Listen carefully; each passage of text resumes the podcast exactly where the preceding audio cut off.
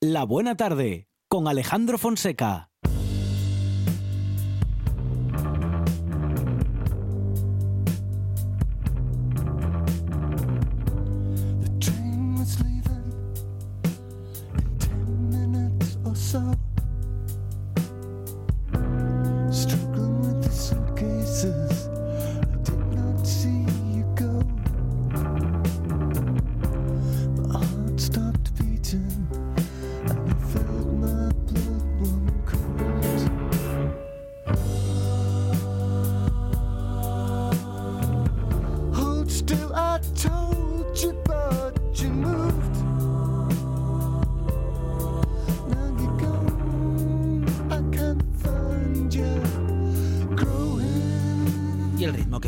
La radio y que marcamos desde esta buena tarde con eh, propuestas musicales y también con propuestas literarias, bueno, literario-deportivas en esta hora en la que los deportes son protagonistas. Eso sí, son protagonistas al estilo de la buena tarde. No escucharás en este programa lo mismo que en otras emisoras, lo cual tampoco sé si es bueno o es malo. Rafa Testón, ¿qué tal? Buenas tardes. Buenas tardes, encantado de hablar con vosotros. Eh, ¿tú, cómo lo ves, Rafa? Eh, ¿Un modo diferente de ver y de contar los deportes es bueno o, es malo? Es necesario. Ahí está, muy bien. Bien, es necesario, porque si no, eh, bueno, en fin, claro, nos quedamos con esos espectáculos que, bueno, que se, que se dan por ahí con la excusa del deporte, pero que al final están hablando de cualquier otra cosa, ¿no? El deporte es mucho más de lo que de lo que aparece en televisión y en ciertas tertulias radiofónicas, mucho más.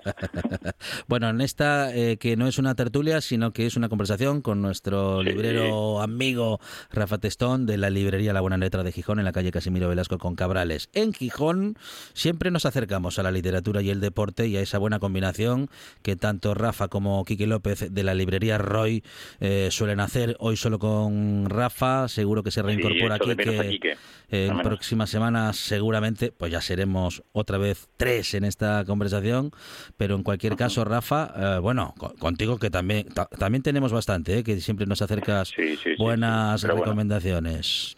Eh, echamos, echamos de menos aquí que hay que siempre tiene recomendaciones acertadas y después, bueno, para un madridista que tenemos que nos cae bien, hay que cuidarlo. Eso es.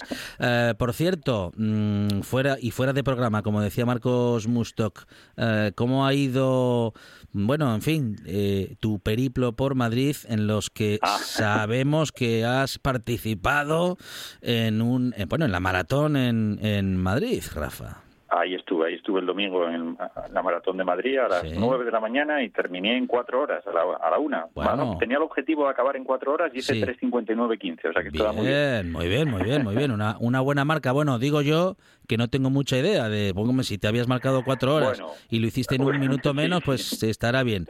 No, una buena marca, bueno, hay que tener en cuenta que los que ganan pues pueden hacer 2.10 y eso, pero bueno, bien, bien. Claro, bueno, pero, bueno, eh, que hay gente que, que, es profesional de, eso, ¿no? Sí, hombre, no, no, no, yo estoy, estoy muy contento, muy orgulloso. La idea era terminar con cierta con cierta dignidad, terminar primero, que ya yo creo que terminar un maratón ya es un objetivo, aunque lo más complicado siempre de un maratón es prepararlo. Eso es lo que tienes que meterte en la cabeza los meses antes, que tienes que que sobre todo los que no somos profesionales y nos dedicamos a otras cosas y tenemos que tener nuestra vida y después el maratón para, para preparar. Ahí es sacarle horas a, al día para, para salir a correr. Pero bueno, yo lo hago con porque me viene muy bien por la cabeza, porque despejo, porque me lo paso bien y me lo paso bien después corriendo el maratón y, viviéndolo. Y, terminé bien, contento y, y, el lunes pude caminar con cierta dignidad y hoy camino un poco mejor, o sea que bien.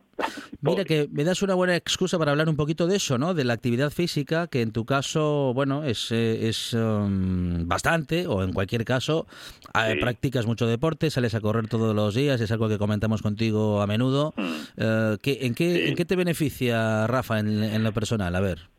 A mí, bueno, yo, yo el deporte va ligado a, mi vida desde, desde que tengo uso de razón. A mí me gusta mucho y me sirve sobre todo para la cabeza, para despejar. A mí es lo que, lo, que mejor me viene.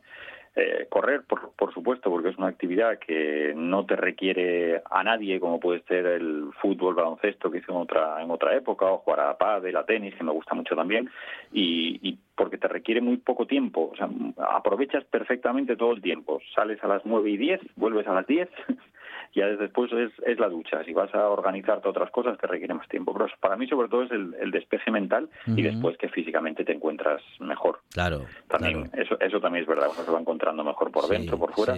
Y, y yo salgo siempre temprano por la mañana y esa hora, a lo mejor que salgo a correr, sirve también para que la cabeza empiece a, a procesar todo lo que va a ser el resto del día y me organizo muy bien. De todas maneras, yo digo lo mismo siempre a todo el mundo, el deporte como, como leer, que también pasa lo mismo, no es obligatorio y cada uno mm. limpia sus, sus monstruos interiores de, la forma que mejor de la forma que mejor le venga. A mí el deporte me viene muy bien, pero estoy mm. seguro que hay otras personas a las que el deporte ni les gusta ni les apetece hacerlo y es perfectamente respetable cada uno que yo tampoco soy un hago proselitismo del deporte. Sí, A mí, Dices, va, a, mí, me viene, a mí me viene bien. Vosotros, vosotros veréis.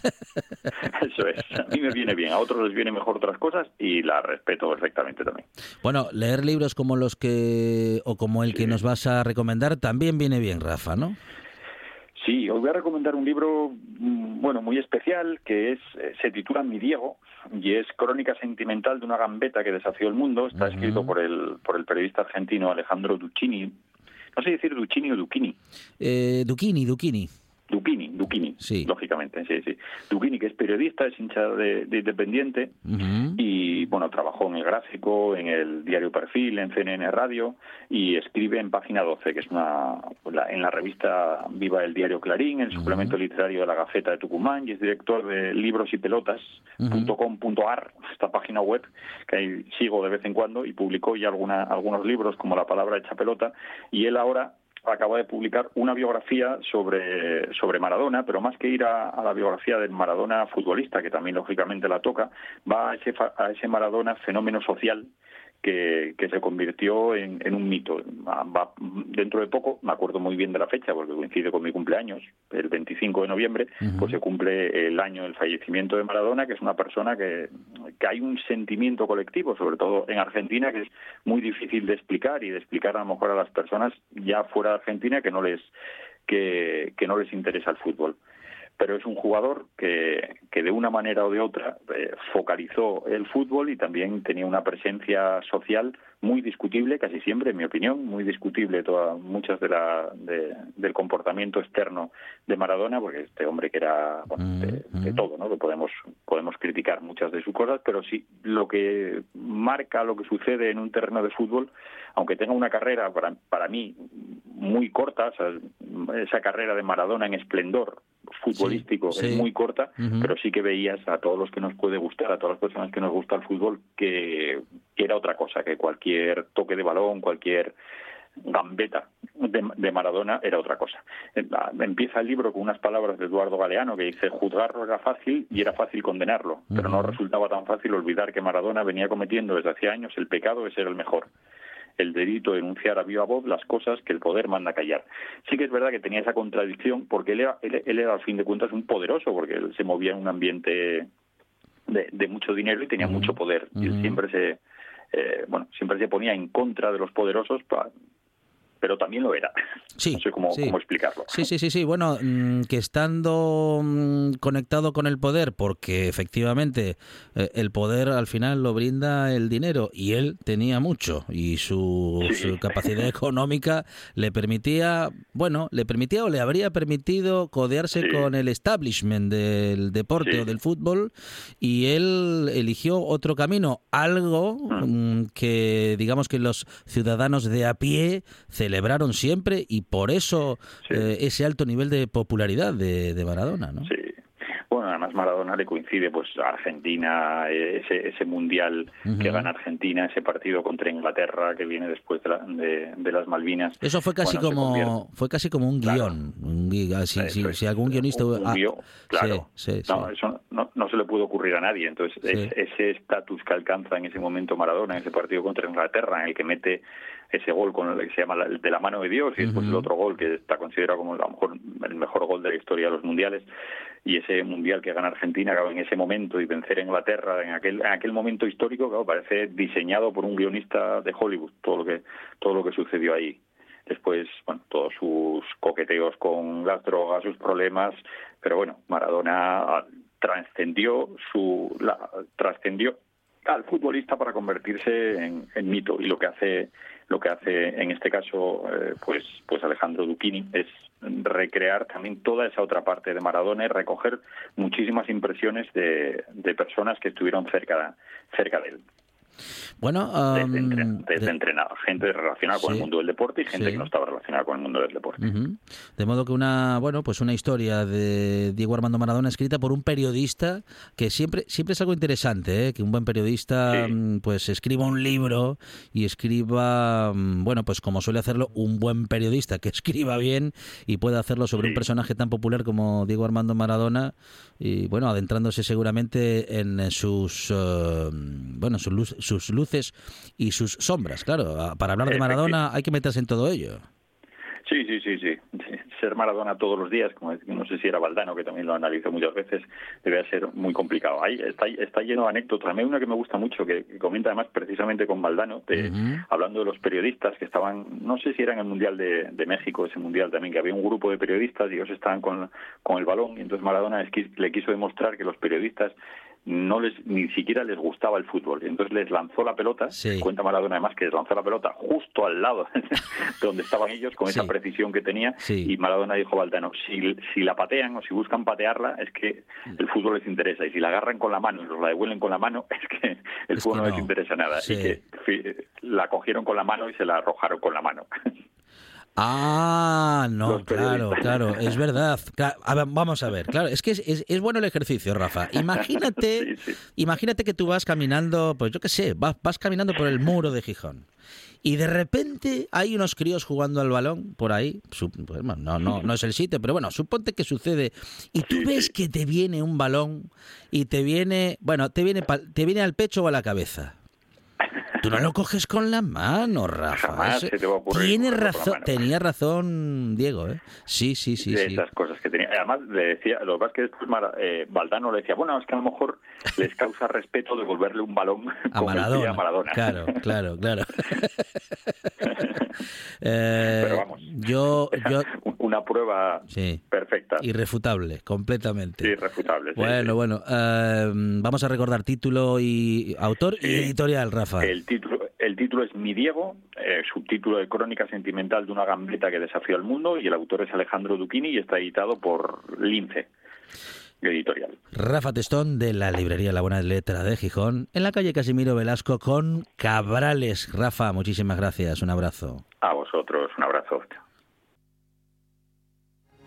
Queremos ser los primeros en llegar, los primeros en saberlo, los primeros en decirlo. La actualidad no espera. Por eso te contamos las noticias de Asturias antes que nadie.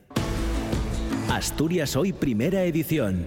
De lunes a viernes a las 7 de la mañana.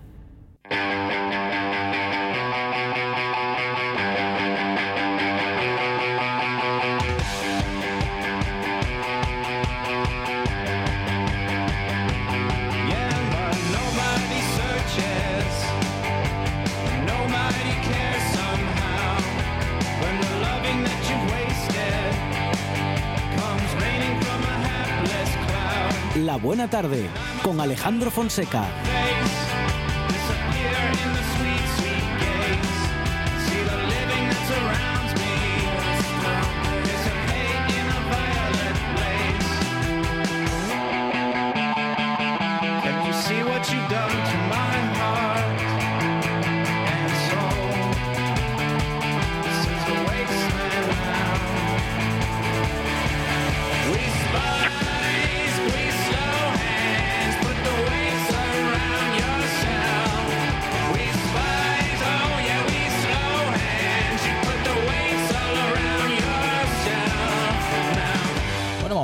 Monchi Álvarez, como decíamos, para hablar de los deportes con el estilo de la buena tarde y en este caso siguiendo una causa hmm. en la que el deporte es protagonista, pero no solamente. No solamente, no. Y además viene eh, al estudio, nos visita de nuevo Jordi Belaure, que es uno de los responsables de Investiguela Hola Jordi, ¿qué tal estás? Muy buenas. Bienvenido a, esta buena tarde. Bueno, vamos a recordarle a nuestros oyentes qué es Investiguela y cómo nace esta asociación. Investiguela es una asociación creada por la familia de Marcel Sabou, tanto los hijos como la mujer, en la cual eh, yo decía Monchi que apoyo, yo soy el, el comercial, como digo, el que siempre llama y molesta.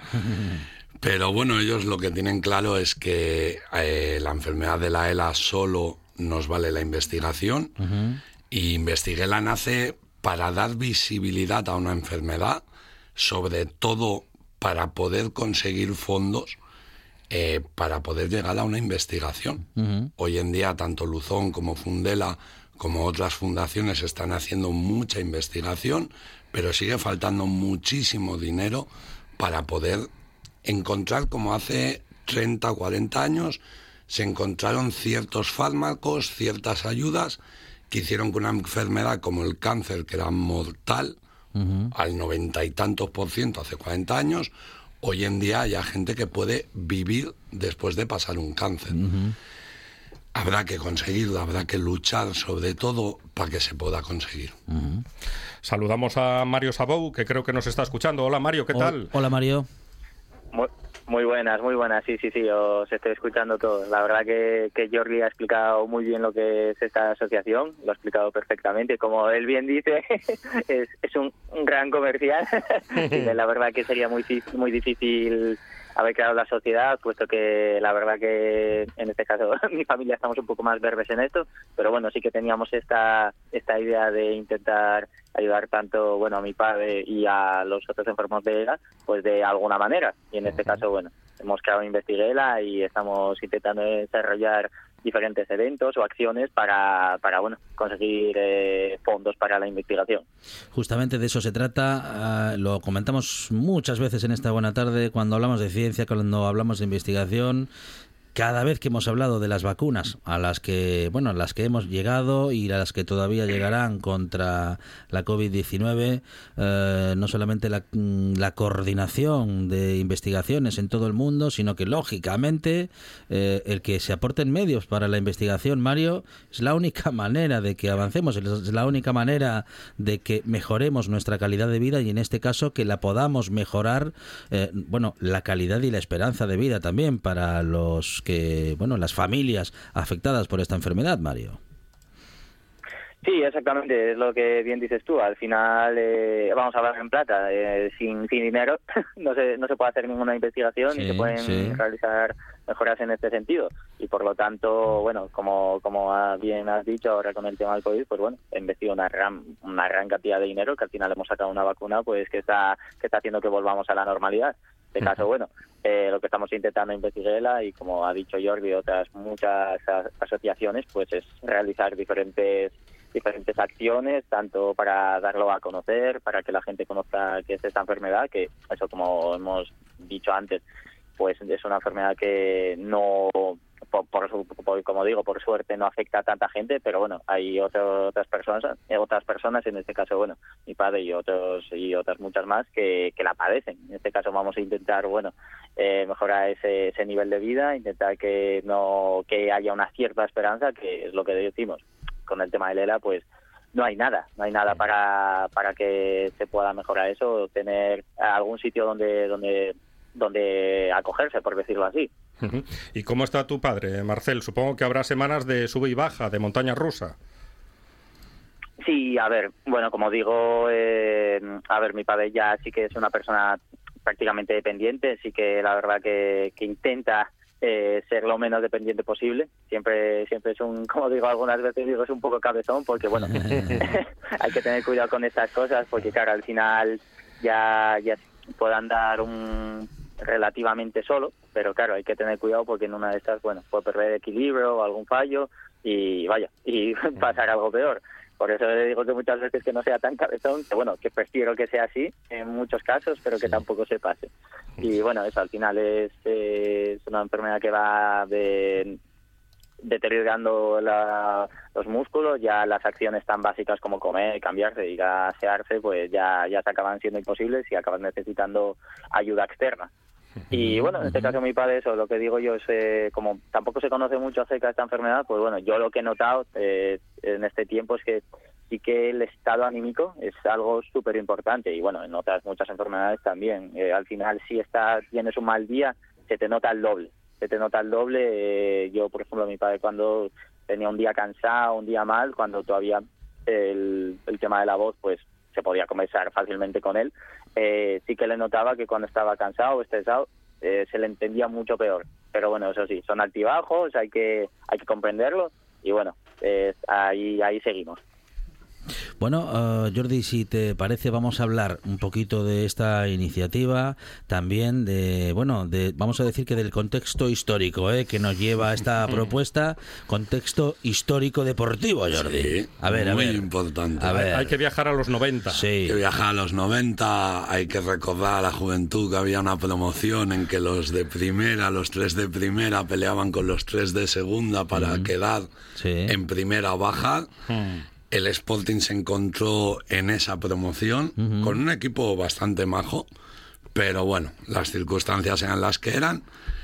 Y llegó el partido del Lleida. El partido del Lleida es un partido muy peleado, es un partido claro, dos, ida, y vuelta. Ida y vuelta, ida y vuelta. Y aparte aquel Lleida era un equipo duro, era un equipo preparado en segunda para, para no dejarte jugar, para Entrenado por Mané. Entrenado por Mané.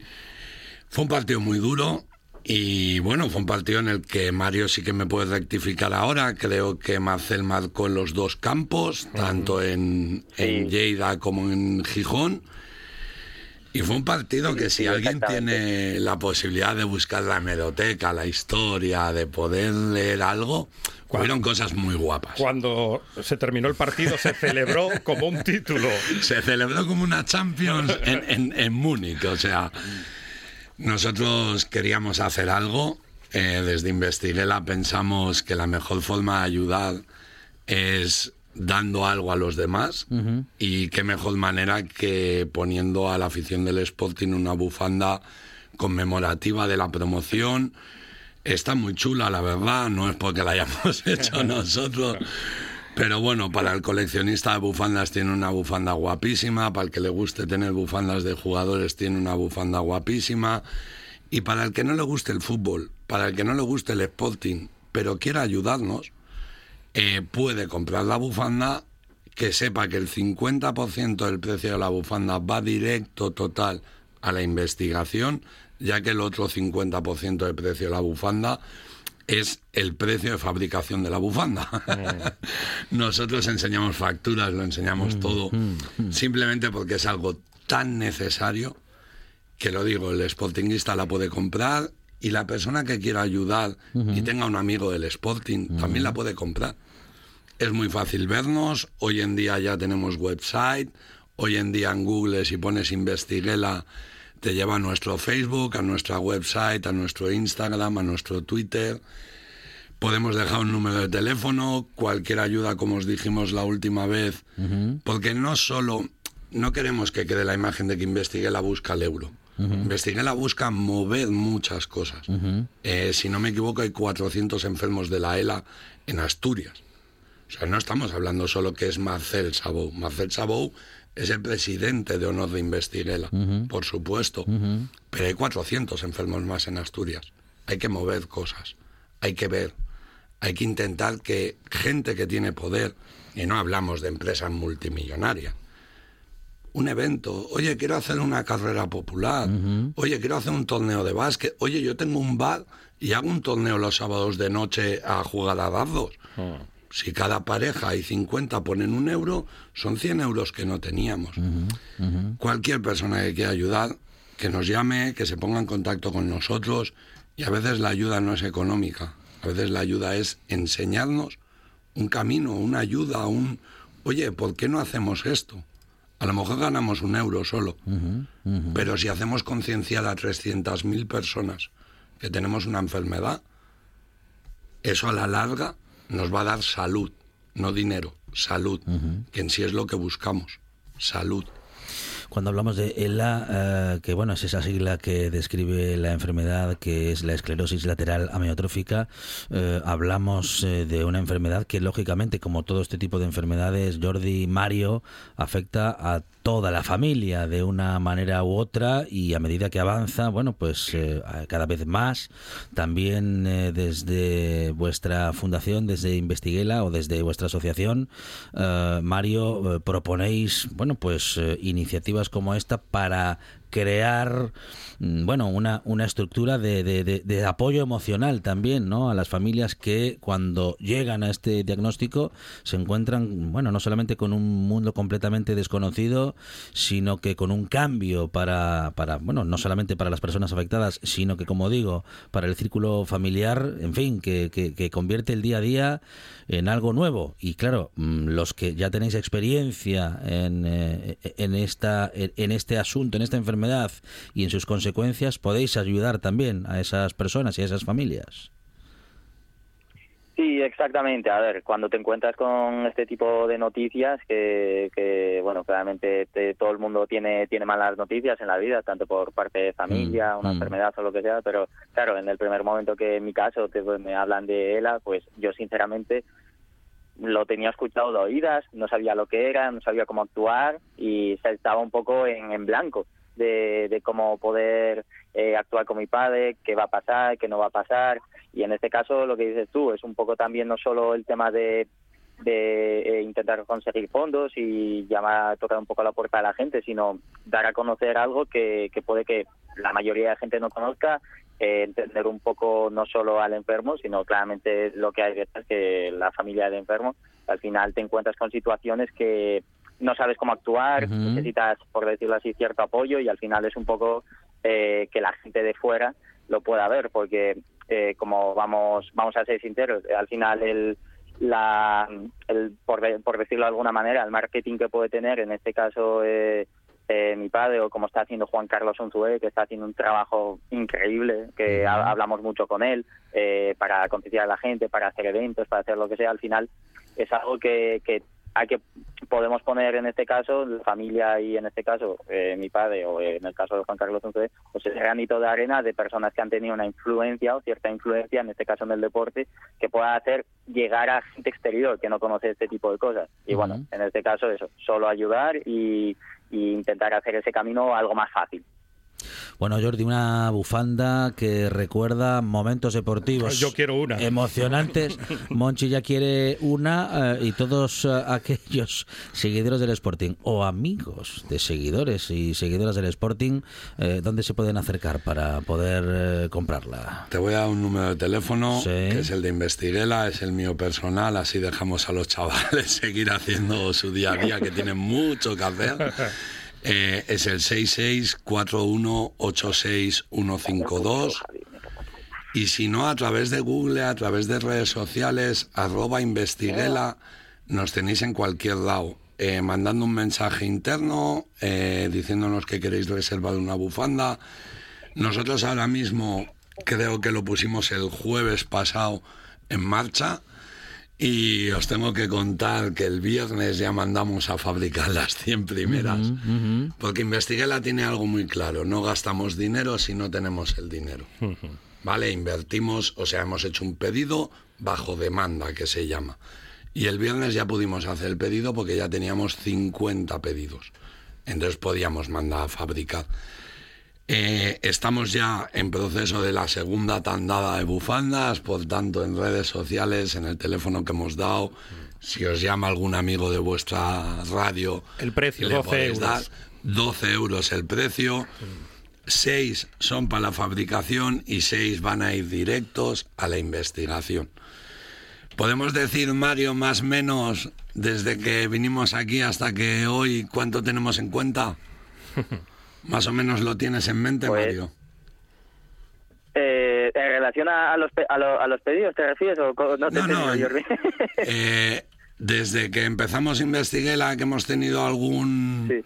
alguna donación de más y con lo de la bufanda más o menos tienes lo de la cuenta o te pillo ahora Eh, ahora creo que está en, en 1800, casi 2000. Ojalá lleguemos a 2000 para darlo todo ya y empezar a, a, dar para la investigación. Pero sí, más o menos está ahí. Como, decir, como dijo Jordi antes, eso, todo es transparente, todo lo estamos compartiendo por redes sociales. Al final es esto, esto lo hacemos por, una buena causa y más y lo que menos queremos es que la gente, pues, pues eso, desconfíe de esta cosa, que al final es una cosa que hemos montado desde la familia Sabo por, por el tema de mi padre y lo que menos queremos es que la gente desconfíe, por eso estamos compartiendo totalmente la cuenta, cómo está funcionando, ingresos, lo que vamos a gastar, como dice Jordi, eso.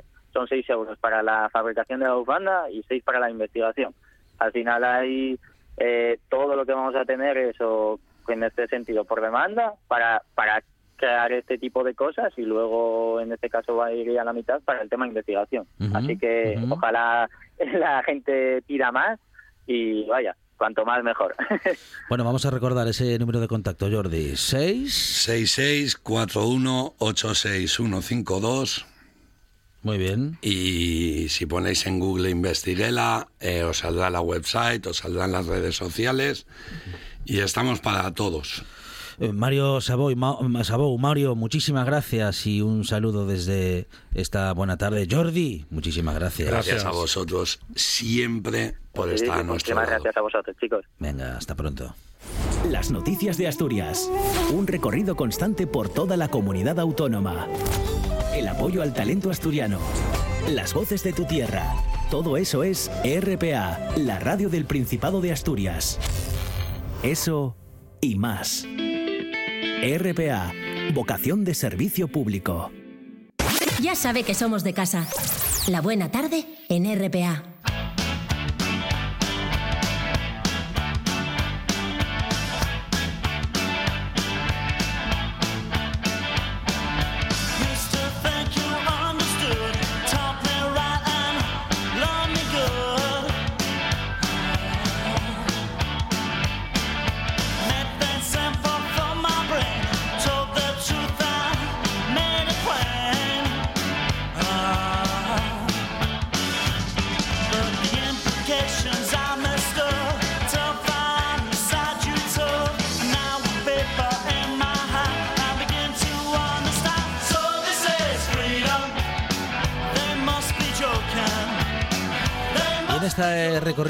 Entre los deportes y, e iniciativas eh, interesantes y necesarias, Monchi Álvarez, nos acercamos a alguien que, bueno, que tiene muchas anécdotas para contarnos. ¿eh? Eh, defina bien a ese alguien. Es una enciclopedia que habla y se llama Frichu Justas. Hola Frichu, ¿qué tal?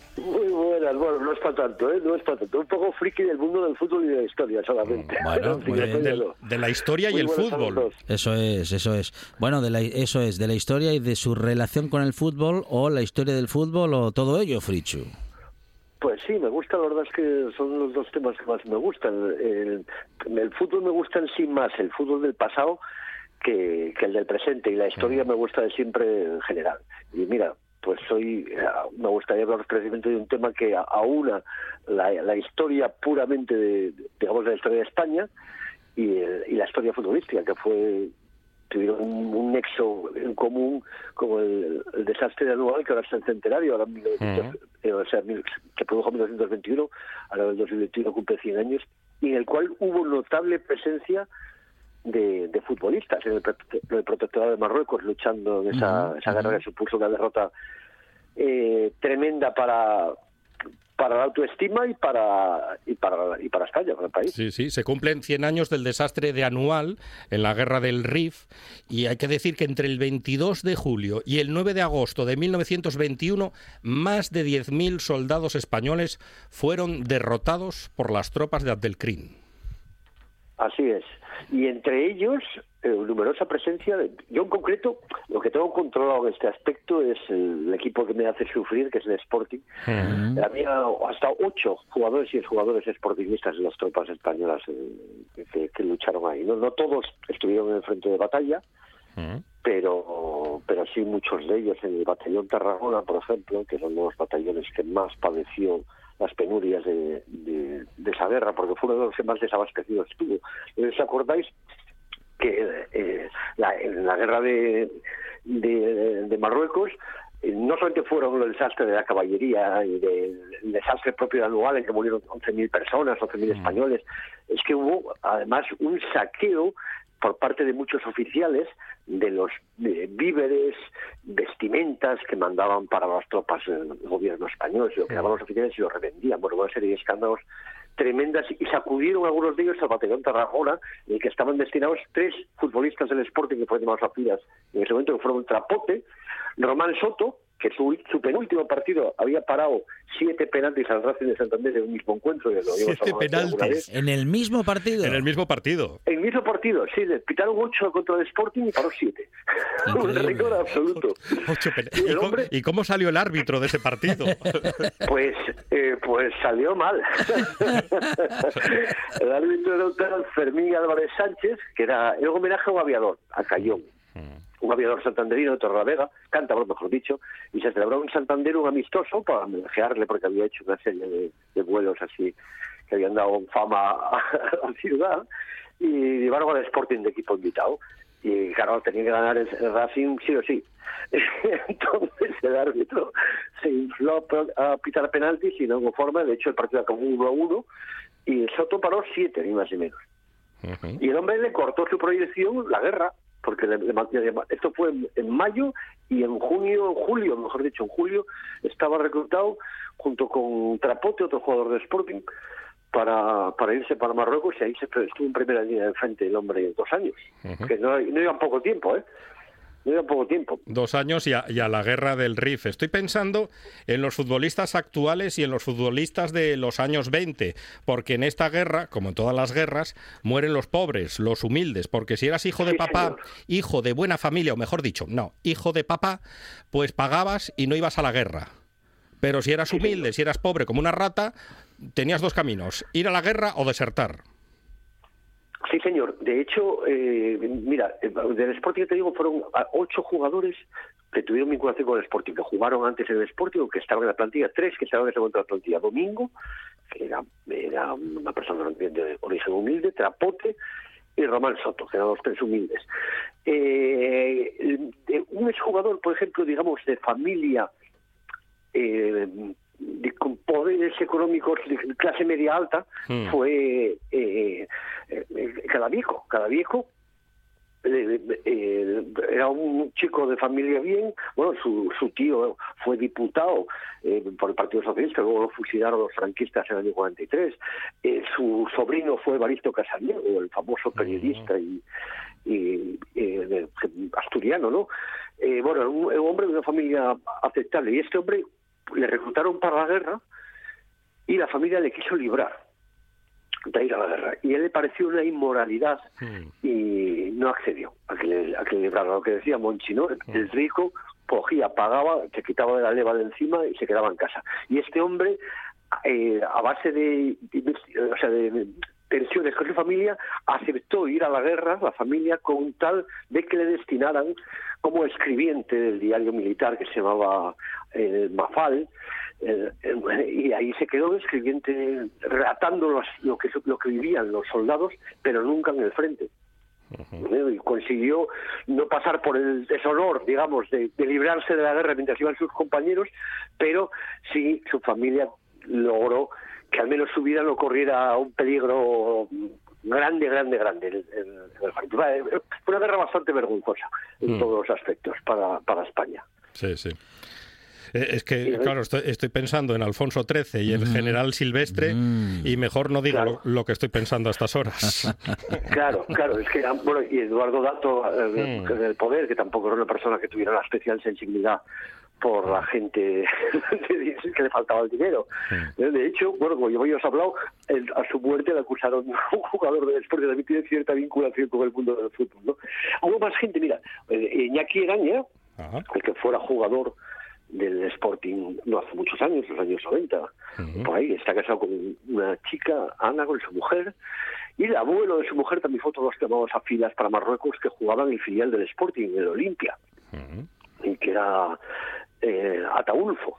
llegó a jugar cuatro, cuatro partidos con el primer equipo. Este es otro chico que también la guerra le cortó la proyección. Este se marchó para allá dos años. Paradinas, que era otro jugador, exjugador del Sporting, entonces estaba en el Racing de Gijón, le mandaron a la guerra y le tuvieron tres años. Cuando normalmente iban dos, no, no se sabe muy bien por qué no le dieron la licencia y le dejaron un año más ahí porque sí.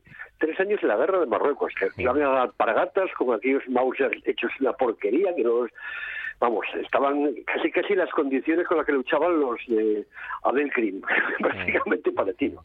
Fue terrible, un, desastre sin parangón.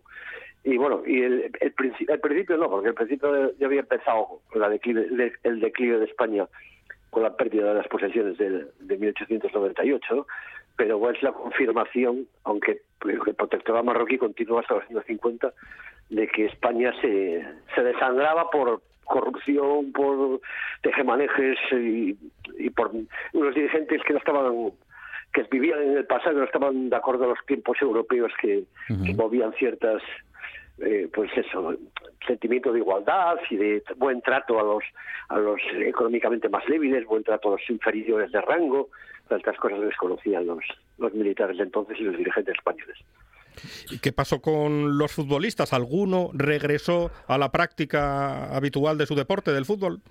Sí, pues de hecho, mira, por ejemplo, Trapote, que fue un, un buen centrocampista, Trapote volvió a jugar en el Sporting y al volver de la guerra, después de tirarse dos años, el que no volvió a jugar, como os decía, fue Román Soto nunca más.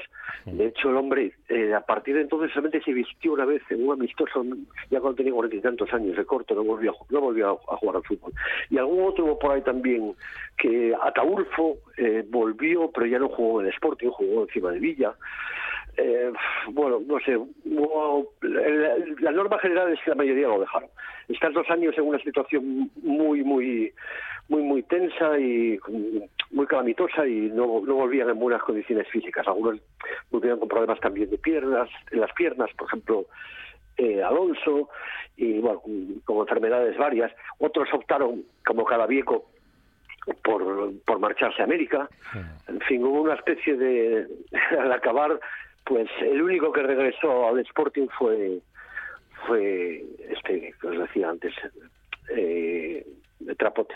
Trapote. fue el único que llegó volvió al fútbol de alto nivel el resto pues bueno los que siguieron jugando lo hicieron a, un nivel más bajo y, y, se, y se perdió la oportunidad de, de que llegaran a ser profesionales, porque eran los años también que empezaba el profesionalismo del fútbol. Y ahí o cogías el pie o estar dos años peleando y en condiciones muy, muy malas, pues era muy difícil que te pudieran recuperar. O sea, la guerra suponía no solamente la posibilidad de perder la vida, sino el que, aunque sobrevivieras, tuvieras que, empezar de cero con alguna con problemas físicos y psíquicos se traerían esta gente después de ver pues eh, pasar hambre y ver morir a sus compañeros. Ninguno falleció, ¿eh? eso también es cierto, de los ocho tuvieron un de Sporting y ninguno murió. Pues hablando de deportes y de historia y de la combinación entre ambas, hemos pasado estos minutos tan interesantes con Frichu Justas, donde el deporte y la historia son protagonistas. Frichu, muchísimas gracias, un abrazo. A vosotros, un abrazo grande. Nueve de cada diez guionistas de radio recomiendan escuchar La Buena Tarde. El décimo ahora trabaja en los alambres, pero también tiene la mala costumbre de comer todos los días. Escuche La Buena Tarde en RPA.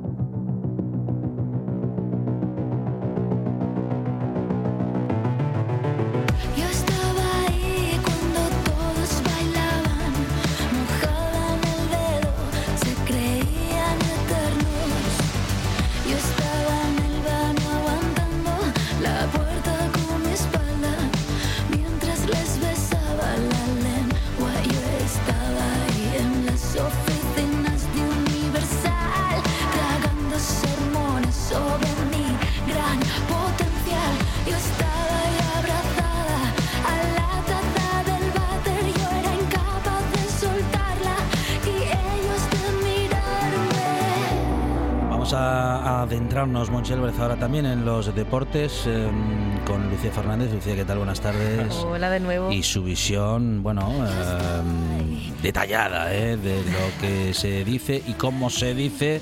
Hay que sacar la lupa en estos momentos. Sí, sí, sí. hay que estar muy pendiente. Eso es. La prensa deportiva y el machismo. Sí, es que vaya tema tan y, su, y su, manera y su forma machista de contarlo todo. De contarlo Juntos todo... de la mano se les ve por el jardín de contarlo todo o de o de no contarlo de que no haya representación porque precisamente sí. tenemos que sacar la que sacar la lupa para mm. encontrar a mujeres periodistas en la prensa deportiva. Eh, señores qué está pasando o sea mm. por favor a, ver, las hay las, pero no están en primera fila vamos a decirlo así. Están están ahí porque no son seres mitológicos por ahora aunque a veces eh, cuesta bastante encontrarlas y parece que no existen pero están y, están, lo que pasa que no están en, como dice Monchi, eh, no están en, primera línea, están siempre detrás, están siempre haciendo otras labores que no supone el hecho de que se les vea. Y, y hay, los datos son bastante claros. Por ejemplo, la presencia femenina media en, en el periódico El Mundo Deportivo de mujeres que escriben noticias sobre deportes es solamente del 5,94% de cada ejemplar que, que sale por día, es más o menos la media. El 5,94% son las únicas noticias que hay escritas por mujeres. ¿Y mm, ¿qué, qué, problema hay con las mujeres en, en, la prensa, en la prensa deportiva? O más bien, ¿a qué problemas se enfrentan? Pues que hay un montón de condicionantes para el hecho de que estén o no estén ahí. Y el principal de ellos es eh, la belleza, el, el tema de la belleza, la belleza infinita cuando una mujer... ¿Cómo suena la belleza infinita? La belleza infinita. es, buen nombre para una peli, ¿eh? Sí, sí, sí. Es, pero es así, es el tener que ser eh, hermosas y guapísimas para siempre y en el momento en el que no lo eres, eh, te vas de ahí, te vas de los medios y te vas de de tu bueno de tu puesto de, trabajo al fin y al cabo no Fonseca qué suerte tenemos los de la radio ya sí sí que no se nos ve que no se nos ve qué suerte y, que, y que no nos juzgan por nuestra apariencia menos mal ese es uno de los condicionantes. La, la belleza, también la eterna juventud, porque mm. sabemos que a ah. partir de los 45 mm. años en medios no hay mujeres. O sea, no, olvídate. A partir de los 45 años por lo menos mujeres con un proceso natural que no hayan tenido que verse sometidas a pasar por un tratamiento o por diferentes operaciones para poder mantener su, su imagen su de, apariencia, de su apariencia de eterna juventud también y seguir ahí. Es una combinación extraña, mm. años, kilos y televisión. Ahora mismo es una combinación que no se da. Sí, aparece en contadas ocasiones. Sí, sí, mm. sí, sí, Es, es, bastante trágico. Y esto ocurre en muchos medios de comunicación, no solamente en el deporte, pero en el deporte es... Mm, muy visible y es... Eh, además a mí me parece muy curioso que en el deporte es muy muy claro, pero parece que nadie se da cuenta. Sí. O sea, no lo estamos diciendo constantemente, hay muchas mujeres y muchas compañeras que lo están diciendo, sí. pero no, pero ahí no está, pero no hay, no hay ningún problema. Y mm, esta comparativa se encuentra muy rápido si hacemos una búsqueda eh, muy rápida en Google y buscamos información acerca de mujeres periodistas en el deporte. Os voy a leer eh, diferentes titulares de diferentes periódicos, ¿vale? Hablando de mujeres periodistas deportivas. A ver. De 90 minutos. Las cinco mujeres periodistas más guapas de España. Ajá. Ranking de deportistas, perdón, ranking de periodistas de deportes guapas, 20 minutos. Ajá. Las presentadoras deportivas más bellas del diario As. Vaya por Dios. O estas son las 10 periodistas. Del, diario As. Sí, del diario As. sí. sí. O estas son las 10 las diez periodistas deportivas más sexys del mundo, mm. de Cabrogol. Sí. Y... Tratamiento mm, completamente superficial, ¿no? Sí, totalmente. Y cosificador. ¿Se, ¿Se, imaginan en una crónica Michael Laudrup, sí. guapísimo. Sí. Que, eh, Michael, el, cronista o el narrador del partido. Marca el guapísimo Michael Laudrup por la escuadra. Eh, bueno, no, no nos lo imaginamos, pero... No, no nos lo imaginamos, pero ¿por qué no nos lo imaginamos? Porque no es así. Porque tú buscas eh, información acerca de hombres periodistas y te salen quién es el mejor periodista deportivo. Se están basando en su trabajo, no se están basando en su apariencia física. así es. Con, sin embargo, con, con, las mujeres en la prensa deportiva siempre va a ser la apariencia, la apariencia física. Y luego también hay otro condicionante, que es la credibilidad. Las mujeres estamos constantemente en todos los ámbitos teniendo que demostrar nuestra valía y nuestras capacidades. Es lo que se conoce también como, bueno, como el, es uno de los términos, es el, el, síndrome de la impostora, que es tener que estar constantemente demostrando que mereces la pena y que no eres una impostora para tu puesto de trabajo. Y en esto se encuentran muchísimas, pero muchísimas mujeres periodistas en la prensa deportiva. Todavía hay gente a la que le cuesta asumir que una mujer le cuente la información deportiva. Y yo creo que esto es totalmente cierto. O sea, si a ti una mujer te sale y te está narrando un partido...